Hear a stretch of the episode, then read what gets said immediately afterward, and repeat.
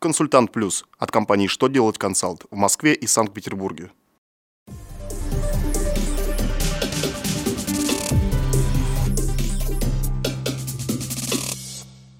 Добрый день! Для вас работает служба информации телеканала «Что делать ТВ» в студии Алексей Шардуба. В этом выпуске вы узнаете, как изменилась декларация по транспортному налогу, как кредиторам отстоять свои права при банкротстве компании, как в 2017 году сдавать отчетность по страховым взносам. Итак, о самом главном по порядку. Федеральная налоговая служба обновила форму, электронный формат и правила заполнения декларации по транспортному налогу. В частности, внесены корректировки в раздел 2 «Расчет суммы налога по каждому транспортному средству». Этот раздел дополнен строками для отражения даты регистрации транспортного средства и даты прекращения регистрации, снятия с учета транспортного средства.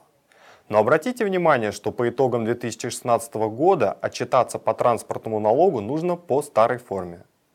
Новая форма декларации будет применяться только начиная с отчета за 2017 год. Совет Федерации принял закон, обеспечивающий права кредитора в делах о банкротстве юридических лиц.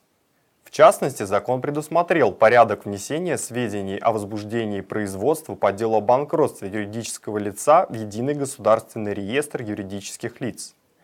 Кроме того, если по делу о банкротстве юридического лица возбуждено производство, то его запрещено исключать из Единого государственного реестра юридических лиц. Данный закон вступает в силу с 28 июня 2017 года.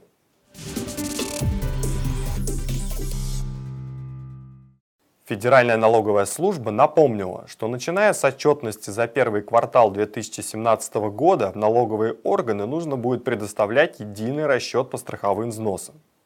В этот расчет включаются показатели по четырем формам отчетности, которые ранее сдавалось в Пенсионный фонд и Фонд социального страхования.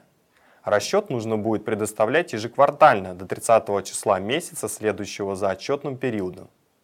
За первый квартал 2017 года нужно будет отчитаться не позднее 2 мая 2017 года.